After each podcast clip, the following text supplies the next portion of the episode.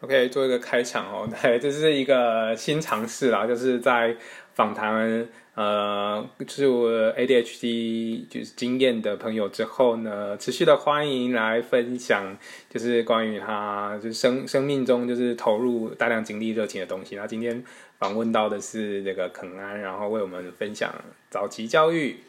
欢迎肯安。哎，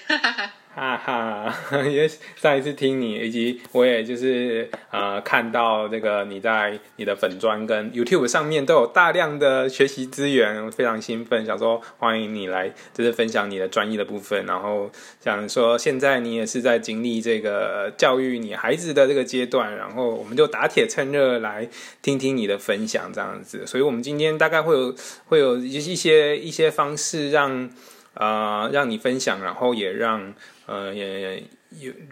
让就是提问啊，就是让让参与的人提问。那由于今天一些技术问题，所以呃，大家可能呃不容易加入，但是没关系，我们会有 podcast 让呃朋友是之后也可以去持续来收听。那在上一次访问当中有提到说，是不是你可以来提供这个数位资源？所以我们这一次就很快的迅雷不及的速度呃来这个做这个数位资源，然后。那今天就是想要让大家去了解一下早期教育的一些入门啊，所以呃，我们是希望从介绍早期教育开始，然后在开始之前呢，是不是先请肯安就简单介绍自己以及就是跟过动症的过动症的相处，就是前情提要一下。嗯哼，我就是呃一个过动成人，然后我也是一个幼教硕士，然后也修毕了学前特特教的学分，然后今年六月会考学前特的老师教师证。然后呃，我是呃现在两个小孩子的妈妈，然后我是在大学的时候念特教，然后发现自己是波动，然后也也就此呢去踏入特教这一块去了解的更多，然后在辅导幼儿幼儿的时候就发现哎很多跟自己类似的一些特质跟症状，然后就去深入的了解，然后。也就开启了我自己学前特教的这一块的领域的呃的探索，这样。嗯嗯嗯，OK，好的，感谢感谢你的介绍。好，那我们是不是就直接切入正题了，来谈谈所谓的早期教育？OK，早期教育它就是一个零到六岁的阶段。其实每个人都知道说，哎，小孩子呃。在早期的时候，对于他们一生是很重要的。可是是怎么样重要？其实有很多人并不是真的很理解它的全貌。其实连我自己也不不理解，说为什么会影响这么重大。因为零到六岁呢，其实是大脑发育的呃一个阶段。就是过了六岁之后，他的大脑神经就不会再长，他就是就已经长完了这样。所以在大脑发育的时候，我们怎么样给他足够的刺激，能够让他的脑神经有一些连接是很重要的，嗯，所以当我们给他刺激的时候，并不会让他长脑，就是其实老一辈都会说啊，你要就是呃让他长脑啊，但是其实脑不是用长出来的，他脑部的发育本来就这样，可是呃让我们给他一些刺激的时候，会让他脑部的神经的连接会比较多，所以呃我们我们在他们幼年的时候提供，抱歉。这是什么什么声音？再见，喇叭，嘿，请继续。OK，就是呃，我们我们在幼年的时候给他们刺激，会让他们脑部的连接比较比较多。嗯，那我怎么样去讲这个事情？就是呃，比方说，我们我们脑海，我们我们在命令我们自己身体做一件事情的时候，脑脑是有一个路径的。那这个路径呢，就是会让我们的身体可以做到某种功能，比如说是我们要我们要去拿一个东西，好，那这个我们大脑就会下指令嘛，对不对？嗯。可是如果如果我们我们的大脑的连接是呃呃怎么讲？哇，我现在怎么好？就是如果我们在幼年期间给他们足够的一些。呃，刺激的话，让让他们的脑部的连接会越来越丰富跟呃快速，嗯哼，然后他们在思考或解决问题的时候，他们会更更有能力。那除此之外，他们除了会变得比较聪明的人之外，他们在他们的感情依附上面也会有很重大的影响。比如说，我们在早年的时候，我们呃主要照顾者给他们足够的安全感，然后会让他们形成一个安全的依附关系，那也会影响到他们自己日后跟其他他身边重要的人培养培养亲密的关系的一个基础。嗯，那零到二岁的时候，其实就是依附关系的培养的关键。嗯，那呃，有些人啊，他们可能长大之后，他们变得不容易呃跟跟亲密的人培养培养紧密的关系呀、嗯，或者是他们可能会对自己很没有自信啊，或者是他们会容易冷漠待人，这都可能跟早年的经验有关。他们比较不容易去信任他们所爱的人。嗯，那呃，所以小时候我们呃有六个面向可以提供一个好的好的发展，比如说认知，认知就可能包括了他们他知道的一些呃知知知识资讯，嗯啊颜色啊或者形状啊，除了这些之外，他呃他的逻辑，然后他的专注力，这都是属于认知。然后他的动作发展也很也很重要，就是呃动作发展可能可以分成他嗯、粗大动作、精细动作。嗯啊，精细动作就是他手部的，他手手部可以手部的这呃小肌肉可以做的做的，比如说撕、捏，然后呃搓、按这些手部的动作。那为什么这个这这么重要？因为其实我们生活中有很多的功能都跟我们呃手部的肌肉是有关的。然后再来就是呃粗大动作，可能是整个身体。我不太确定大家想要听这么细，但是我的意思是说，早期教育对，可能就会跟我们的一生很有关系。嗯，对，哇哦，OK，真的就是从小的时候就有一些影响，所以呃，这在你目前带小孩子，你觉得就是都有就是去发现你你的影响吗？还是其实要长大才知道？大大的，我觉得，嗯、要长到多大才知道都不一定哎。可是你要有自我有察觉，但有一些小孩子他可能在在他在进行这一块的时候，他的父母有跟他谈谈论，他可能就会知道。嗯是，那现在像我是到大学之后，我有一些知识，我才才有一些自觉。哦，大学的时候你才自觉，对，所以呃，你你的父母亲有跟你谈到就是你的早期的教育吗？一个人一个，一人一个。倒也不是，也是我自己去回溯的。哦，你自己有时候就，有些有，对，有些时候有时候并不一定一我们嗯去。去回溯，我们就会知道早期自己早期经验对自己的重要性。嗯嗯，你是等哪一个？其实你要可？能可能带学教育的、啊、或者学心理的、啊，嗯这个这些这些相关领域的人，比较会说知道早期教育、早期童年经验对自己有什么样的影响。哦，所以你算大部分人比较不会去讲。了解了解，哇哦，OK，所以其实是在自己有认知之后，就发现啊，就是想法就比较不一样了。对。对啊，那我会想要大家都认识到这件事情的重要性，是因为、呃、第一个，我们自己有可能当父母，那你不管你会当父母，你自己也曾经是一个孩子，然后你可以去借由这件这个自觉，然后可以去回溯自己成长的经验，了解到说有些事情，呃，呃是怎么行。那比方说，有些人他们可能跟父母的关系不是很好，可是他们爱自己的父母，他也不知道为什么。但是他们去认识到说，哎，小时候可能是某些经验造成我对父母的一些不信任，导致我现在对他们某些言行反应会这么大。然后你对自己有一些认识之后，你就比较不会，呃，就是你就可以知道说，哎，我现在已经长大了，我不需要再被过去的这种经验所束缚。因为我是现在我是一个更有能力的人，我可以去克服过去的小时候的自己没办法去影响的事情。是是，所以呃，在学习的阶段，你也是认知到更多。那我们是是来就是简单的提一下，呃，早期教育给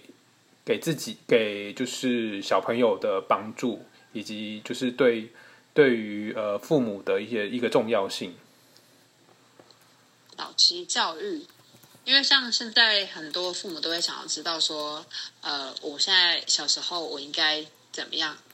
帮助我的孩子怎么样教育他？嗯，那其实，呃，我觉得就像我刚才讲的，认知跟语言是大家觉得最重要的。大家都会觉得说啊，他赶快开口讲话，赶快让别人知道我的小孩很聪明，然后他赶快讲 A B C 啊，或者是他知道很多颜色，会说数字。其实我觉得这些都很好，但是我觉得最重要的事情是帮助孩子培养他自己的自信，然后帮助他培养他的探索能力。这个比他知道了多少还重要，而且是他的学面对世界的态度。那我们怎么样可以培养他的这个态度呢？就是你一定要陪着他一起去探索这个世界，然后当他对你有一个足够的信任感之后，他知道他可以有一个人在后面保护他，他知道他在面对未面对探索世界的时候，呃，他的父母是可以 support 他的，所以他就可以勇敢的去探索。好，那呃，像比如说我自己在开共学的课程啊，就是第一个每一个小孩子刚来的时候。他们都是立刻躲到他们的父母后面，然后再后来之后，他们熟悉这个情境之后，他们就会很勇敢的，就是好像他们父母不存在一样，他们就可以就可以在在这个课程里面很自由自在的去探索。就是因为他们一开始的时候，他们看到一个陌生的环境、陌生的人、陌生的情境，他们觉得什么，立刻要寻求他们主要照顾者的安安慰跟照顾保护，然后主要照顾者就会给他们一些。一些回馈之后说啊没关系呀，这是老师啊，然后这是我们现在来上课喽，然后他们就会说哦，这个是一个安全的情境，因为我的主要照顾者告诉我这是这是安全的情境，然后他就勇敢的可以去尝试，哎，我我我我的那个一个没有没有遇过的状况，然后我们去引导他，慢慢的他就会知道自己可以可以怎么做。哦，所以这个主要照顾的参与其实还蛮重要的。所以整个共学的过程，主要照顾者就是的参与的各种的方式或者是情境，这个我们可以做一些了解吗？我觉得在共学的时候，呃，爸爸妈妈他们就是可以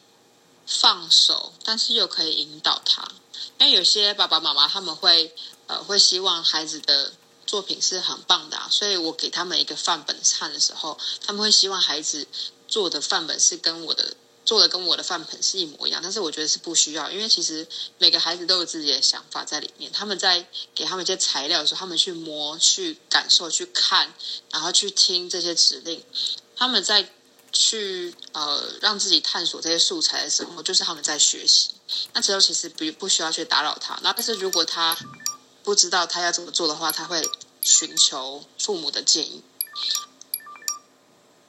我觉得，我觉得去培养跟孩子学习的这个默契是很重要的，因为呃，有些父母就他们就是呃不知道自己的孩子需要什么，但那没有关系，你陪他多吃一点，你一直去观察他，然后去感受他在感受的，你会慢慢的知道他在他在想什么，孩子现在在传达什么样的讯息。那这个从小就非常的重要，因为呃。其实孩子从 baby 的时候，零岁开始，他就已经慢慢的会传达一些讯息跟你在沟通。他其实不会讲中文，但他还是在跟你沟通。他用他的方式，用他的语言在说话。可是，呃，父母，呃，如果我们我们没有去仔细的观察、仔细的去聆听的话，就很容易错过这些讯息。如果不回答、回回应他的话，他就会觉得说：“哦，那我主要照顾者，他并不觉得我发出的讯息重要。”那他可能就会停止去沟通，他就会觉得他自己是。呃，不被重视或者不需要去去做进行沟通，那就是很可惜。可是我们在共学的时候啊，我们就可以仔细的去做观察，看看一下我们的孩子他现在想要传达什么样的讯息，他现在需要帮助，还是他现在想要探索，还是他想要拿那个东西，还是他想要用这个去做不同的事情。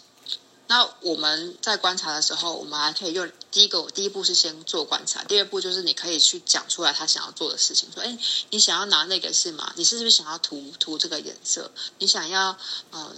你想要按按这边吗？什么？就是你可以用用一些呃简单的词又短，然后他可以理解的句子去讲他现在想要做的事情，即使他并不是每一个字都听得懂，但是他是。因为你说出他要做的事情，所以他就会听到，然后去做连接，说：“哦，对对对，这是我想要做的事情。”他会去学习语言。对，那呃，除了说观察，然后说出他要做的事情之外，然后你也可以用赞美，具体的赞美，说：“我觉得你这样子做很漂亮，你涂的很好。”因为我们是他的主要照顾者，所以我们对他的回馈等于是他对他自己的自我概念的形成。所以当我们呃给他一些回馈的时候，他就会去看到自己是一个怎么样的人。所以他并不一定觉得他自己是一个这么棒的人，但是因为你跟他讲他很棒，所以说哦对，好像我做的事情也还不错，那他就会对自己的概念是好的。那如果我们一直跟他讲一些负面的话，都是讲说不行不行，你这样不可以，不要往上，不要爬了，不要把东西放嘴巴，一直讲不行的话，他就会觉得说，嗯，我做东西都是被否定的。那当然，他们这么小，一定会常常做一些错误的事情，或是我不希望或危险的事情。那我们就可以引导他去做对的事情。比如说，他把东西放嘴巴，你就说好，把他把手手拿出来，嗯，这样很好。好，那你可以把它放在地上。好，那你可以给把它给妈咪，告诉他他可以做什么，而不是一直告诉他不行做什么。用正面的语词去取代负面的，就是呃指令。我觉得其实有有有很多是可以去去谈很细微的东西，但是都会去影响到孩子会成为怎么样的人，然后他对自我的概念是什么。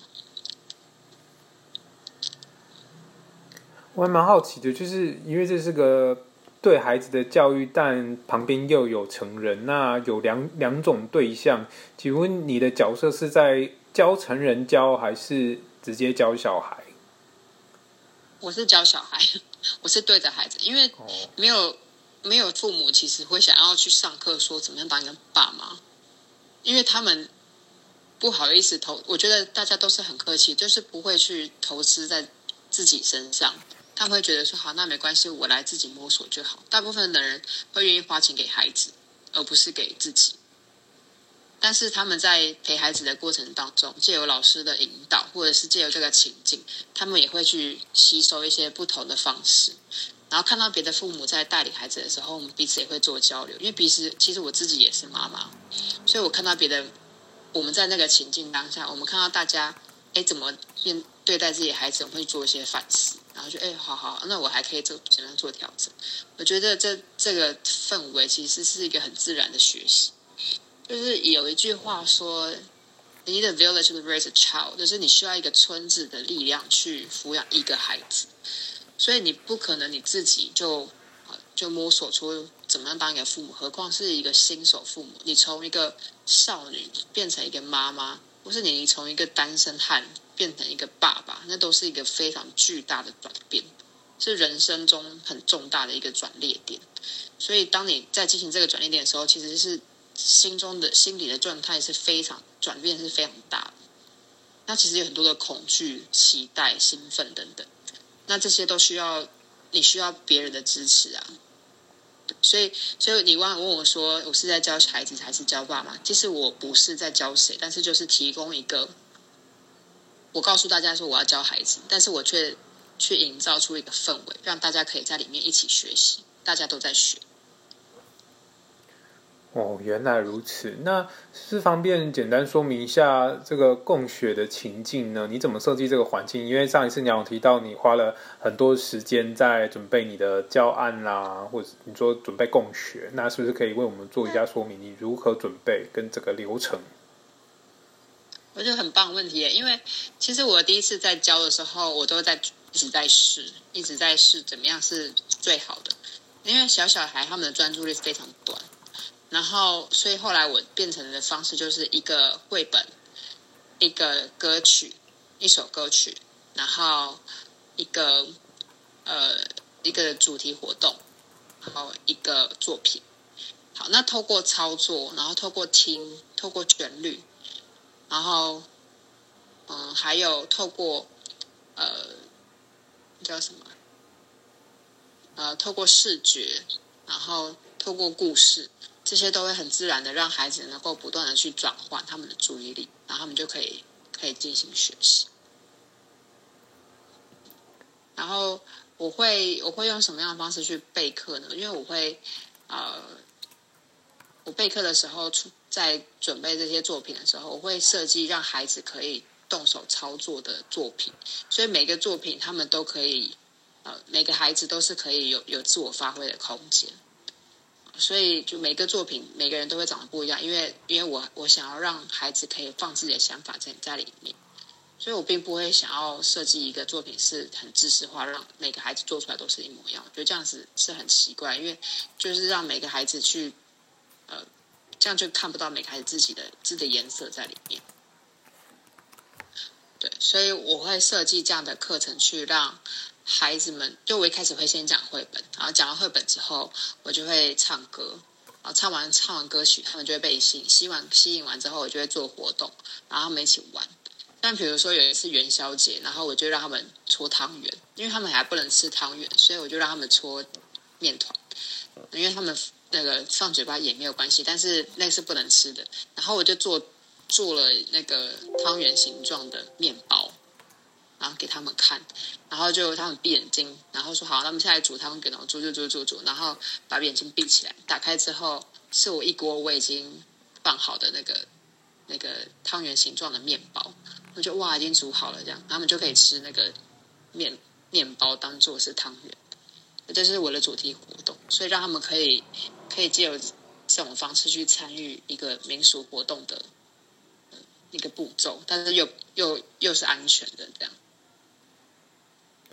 哇，听起来很有意思！元宵节的活动。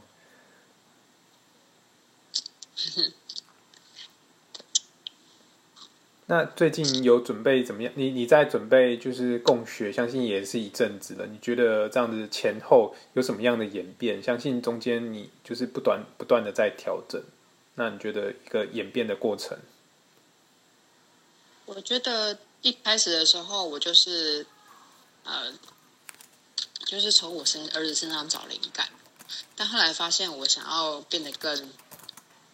更深，因为像你刚才讲，就是我到底是教成人还是教孩子，所以其实我也在设计一些东西给给大人自己，给我自己。因为像比如说我这个月的课程都是情绪，然后我就想要让孩子跟妈妈们他们可以一起去呃去。去认识到我们自己是怎么样，呃，跟孩子互动的。有时候我们该在跟孩子互动的时候，我们也还不想要吼他，不想要骂他。可是，在那个当下，我们已经超越自己可以承受，所以我们的情绪就就会就会爆炸，然后就会用我们不想要用的方式去对待孩子。对，所以我就会我就会呃想要规划的是，可以有一些比较心理层面的东西，在在这个。亲子共学里面，然后除此之外，我也会希望可以透过变成是，呃，一整年下来都一整年做一整年的规划，然后固定的去给他一些，可能每周都每周里每周是什么，每个礼拜每每个礼拜固定是什么课程，把它固定下来。这是我现在目前想做的事情，我还没有做到。就是我想要可能每个礼拜一写英做英文，然后每个礼拜二我们可以赚一块钱，礼拜三我们可以怎样？然后我觉得，就我觉得如果把它固定下来的话，可能会让孩子有一个更稳定的一个学习吧，比较系统化。就这样听起来，你是想要做一个结构化的，但呃，相信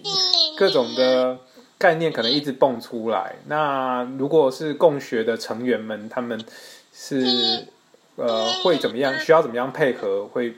比较能够参与你的共学计划？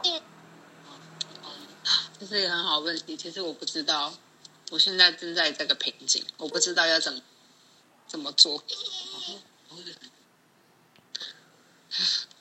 主要的瓶颈是就是沟通，跟跟这些家长沟通，还是哪个部分会是个瓶颈？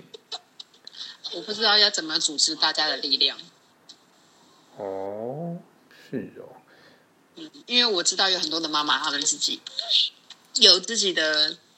呃专场，嗯然后或者是我也知道，我也知道有一些妈妈想要有自己想做的事情，嗯但我不知道怎么去安排这件事情，然后让大家都可以可以可以展现自己的才能，然后又可以又可以各取所需。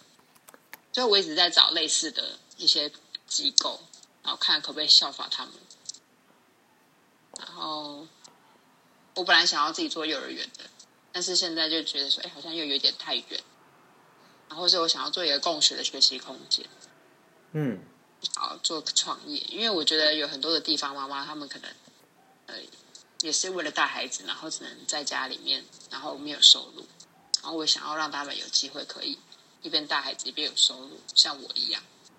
然后我也可以带孩子去去经历他们的课程啊，这样我就不用自己去设计每个面向的东西。哇，哦感觉是一个很不错的题目诶，就是每个妈妈都有时间，但是需要一想要一点收入，然后自己又有一些专长。对啊，那你有试试图就是让他们知道，呃，可以来试一些什么吗？因为听起来就是大家都很有能力，只是爸比爷爷，爸比爷爷，对，爸比去泡妹妹。嗯，这是个瓶颈。好，谢谢你跟我说。我觉得现在就是有有些人有烘焙的、啊，有英文的啊、有食农教育的、啊，然后我觉得这些都很好，我都很想要给他们啊。然后，然后我其实也很想要带环境教育啊，然后嗯在地文化、台湾文化。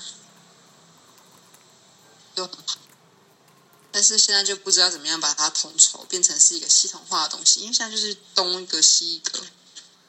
是不是只剩下我们两个就可以可以比较自在聊？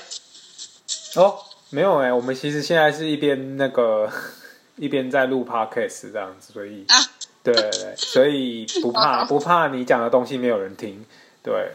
是是想说你可以尽量的传达你想要说的，然后也让一些呃未来可能会碰到或者现在可能也在面临你同样瓶颈的人有一些想法，然后也有机会跟你参参与讨论，或者是给你一些灵感。然后，虽然我没有小孩，但是我对就是各个呃 ADHD 就是我受访者的，就像你刚才说的，就大家都各有专长，但我不知道怎么组织。那不如就是让大家挤出自己脑袋的东西，然后扩散出去，透过 ADHD Podcast，然后大家未来碰到的时候，可能不远的将来也来找你，或者是也来尽一些力。可能谁比较有组织力，谁比较做的动作比较就是积极，然后甚至像我这种激进的，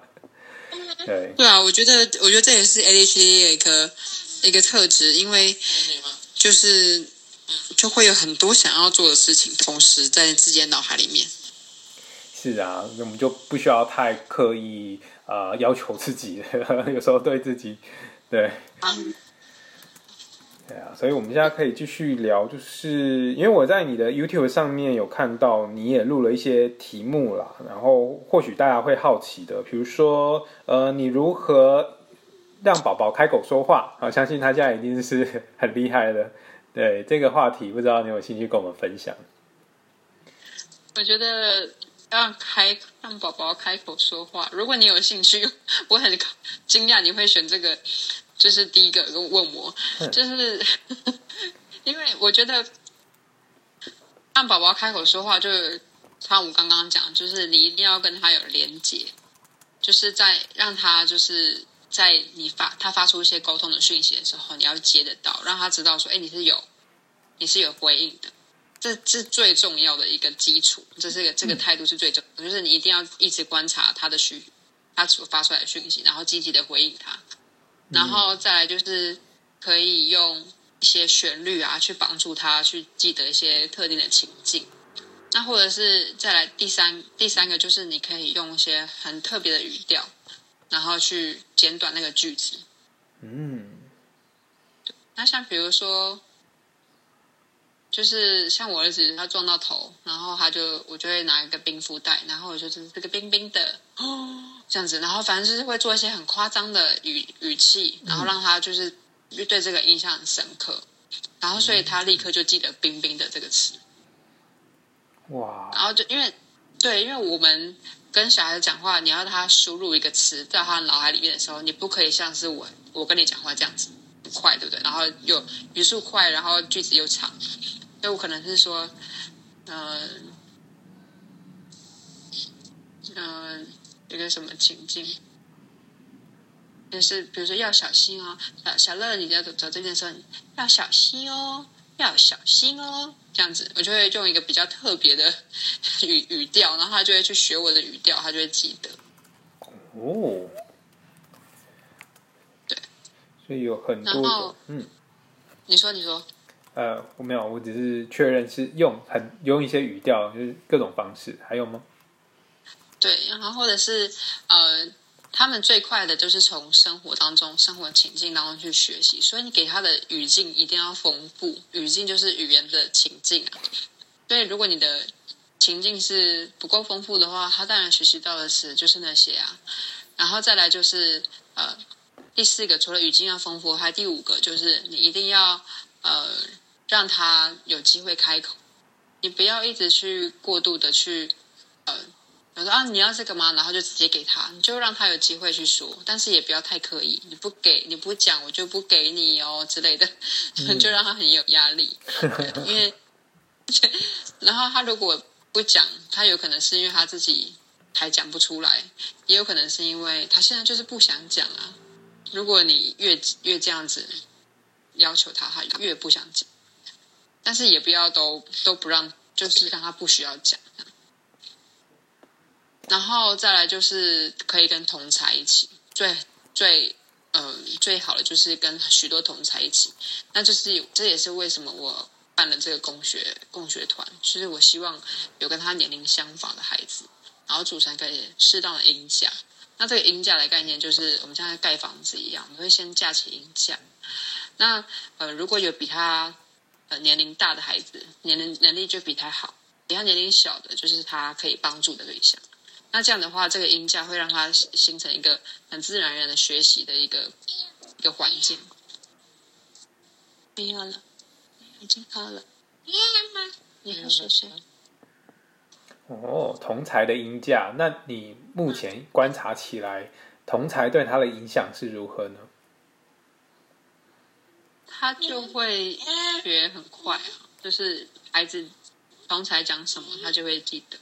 然后每次我开共学团的主题的词，他都会一直一直重复的讲，在他的生生生活里面。像有一次我的圣诞节，我是做圣诞树主题，然后他就一直什么东西他都觉得是圣诞树，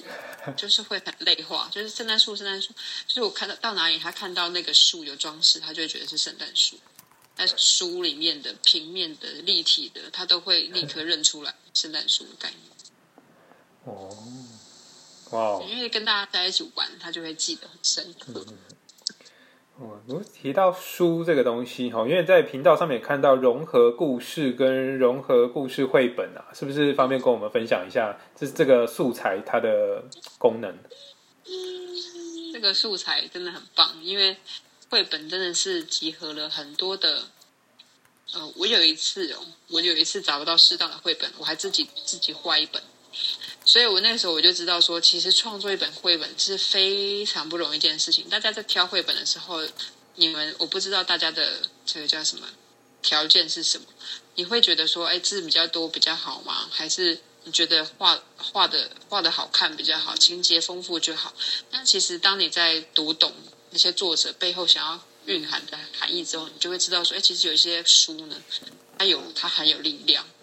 它不是你表面上看到的这么简单。不要这么很快的翻过去，你在翻过去的时候，你可不可以看到作者安排在绘绘本细节中的一些小小的呃讯息？像比如说，我有看一看过一本叫《肚脐的洞洞》，那这本书呢，就是在讲一个妈妈在怀孕的时候，宝宝从妈妈的肚脐洞洞里面看得到、听得到、闻得到外面的外面的世界，他很期待要出来。那就是这本书是准给一个准哥哥、准姐姐去听的，所以他们就说哦，跟那个弟弟妹妹产生一个连接。那在产生这个这个故事的时候，你就会看到这个封面啊，除了说文字所写的之外，那个图，你可以看到妈妈在看书，那个书上面还有写字，写字的就写的字就是呃什么宝宝食谱什么什么，就是他他连那个图里面的书的文字他都去做编排，有一些很小的细节，当这个这个孩子是可以。这个妈妈那个孩子的语言能力出来之后，妈妈就可以把它念给他听，说你看妈妈在看什么书。所以其实不是只有呃绘本中的文字可以去看的，它还有很多的呃细节，你可以去跟孩子做讨论。哦，那请问融融合故事的融合的意思是？融合呢概念就是呃，其实融合是一个非常。非常好的概念，它就是让大家都可以在一起。大家指的是各种不同的身心障碍状态的人，身心状态的人。那呃，融合的概念，融合的绘本，却除了说可能让我们认识到不同的的障碍的呃孩子之外，你可能也可以学习到呃融合的态度。那融合呢，可能可以做啊完全。不融合，或是普通呃半融合，或是完全融合。那现在呃融合在我们我国呢，我们有分成就是呃普通班，然后呃资源班，然后特教班，然后特教学校。那那特教学校就是就是完全普通班跟特教学生完全完全分开。那资源班跟呃特教班就是做一些。做一些融合的的的的工作。好，那融合绘本呢？它呃，像比如说，我有带过一本叫做《呃最奇妙的蛋》，那我觉得这本它就是在呃做一个融合概念的分享。这个故事它就是说，有一个国王，他有三只鸡，然后他们觉得哪只是自己是最漂亮，然后国王就说：“这样好了，你们就来生下一颗最厉害的蛋，那我就会说是谁是公主。”这样，然后有一。第一只，它就生下了一个非常完美的蛋，又白又圆。然后大家就说：“哇，那这个蛋一定是第一名啦。”然后第二个人呢，就生下一颗超级大的蛋，比鸵鸟蛋还要大。大家说：“哇，那这个也很厉害呢。”然后第三颗蛋呢，是一颗正方形的，然后而且是五彩六五颜六色的。那这时候大家说：“哇！”完蛋了，三颗怎么分？这样，后来国王就说：“我觉得你们三个都很棒，你们都是好。”那我觉得这个为什么是融合？是因为我觉得第三颗很明显就不是蛋了。可是，可是，在放在这本书里面呢，它却让我们知道说，其实也很厉害啊，他们都很厉害。我们不需要选一个最厉害的，因为每一个人都是最奇妙的。那就像是融合这件事情，他没有要选。为什么我们不需要大家都一样？没有什么普通人，因为大家都是最特别的。所以，我我也是希望融合这件事情，可以让大家知道说，就是如果我们都可以多一点，不要这么无知的话，我们可以对对身边的人多一点认识，我们就会知道说，这个世界上每一个人都是独特的，自己也没有多，自己也没有多多多多一般了。然后，嗯。我刚才想讲一下，突然忘记，差不多吧，差不多是这样。OK，哇哦，这些材料真的是可以帮孩子建立一些就是概念哦。那因为也也看到一个主题是在讲幼稚园，不知道目前幼稚园对你来说是怎么样的一个角色？因为他上幼稚园了吗？你的孩子还没啊。那我会做这个主题，是因为我之前有看过一些幼儿园，嗯，我觉得。我觉得很可惜，是因为我我希望我希望我希望我的孩子不要去读这样的幼儿园哦。但是但是他们的家长可能不知道，我我不知道为什么这些幼儿园到最后会变成这样。我相信他们在办学的一开始，他们都是为了为了他们的理念，因为其实做幼儿园是真的不赚钱的一个完全不赚钱的一个行业，就是非常花钱，而且也很，而且就是你的收入就是那样子，你除非一个孩子你要收到就是那种私立的啊，然后很贵这样子，要不然普通的幼儿园，他们一个孩子收收那样的那样的费用是真的是是没有在赚钱，可是。我是说，每个幼儿园大概都有他们自己的理念啊。因为我都认识他们的园长，也听过他们说，嗯，我相信都是好人，但我不知道为什么他们到最后会营运变成这样子。所以我会希望大家在挑选幼儿园的时候，可以有一些方式。然后，对啊，因为幼儿园真的是会影响到孩子很很重要。有些有些人去幼儿园之后，我以前遇过一个语言障碍的孩子。然后我们去为他设立目标，设立一个学期的目标。结果他上幼儿园之后，两个礼拜就达到了，因为他的语境太丰富了，就是那个幼儿园很棒，嗯，直接把他的障碍解除。然后他，嗯，那个学期都还没有结束，他就已经可以跟别人吵架了。他本来还不会讲话，所以关键是什么？他的这个幼儿园的关键就是他们，他们，他们做很好的引导啊，然后。跟同才在一起啊，然后他们那个每天固定的作息，让这个孩子可以抓得到，就是沟通的模式。然后老师也也很有耐心的去听他说，去引导他在各种情境当中去表达。然后，但我也遇过一些真的很糟的状态，就是让孩子明明就没有状，本来就已经有一点是。跟不太上了，然后又落差更大，这样 就是他那个他那个情境布置的不好。好哦，真的是听到这个。那我接着问吼，就是说有提到这个教养问题行为这方面，你有什么样的一个方法呢？你在做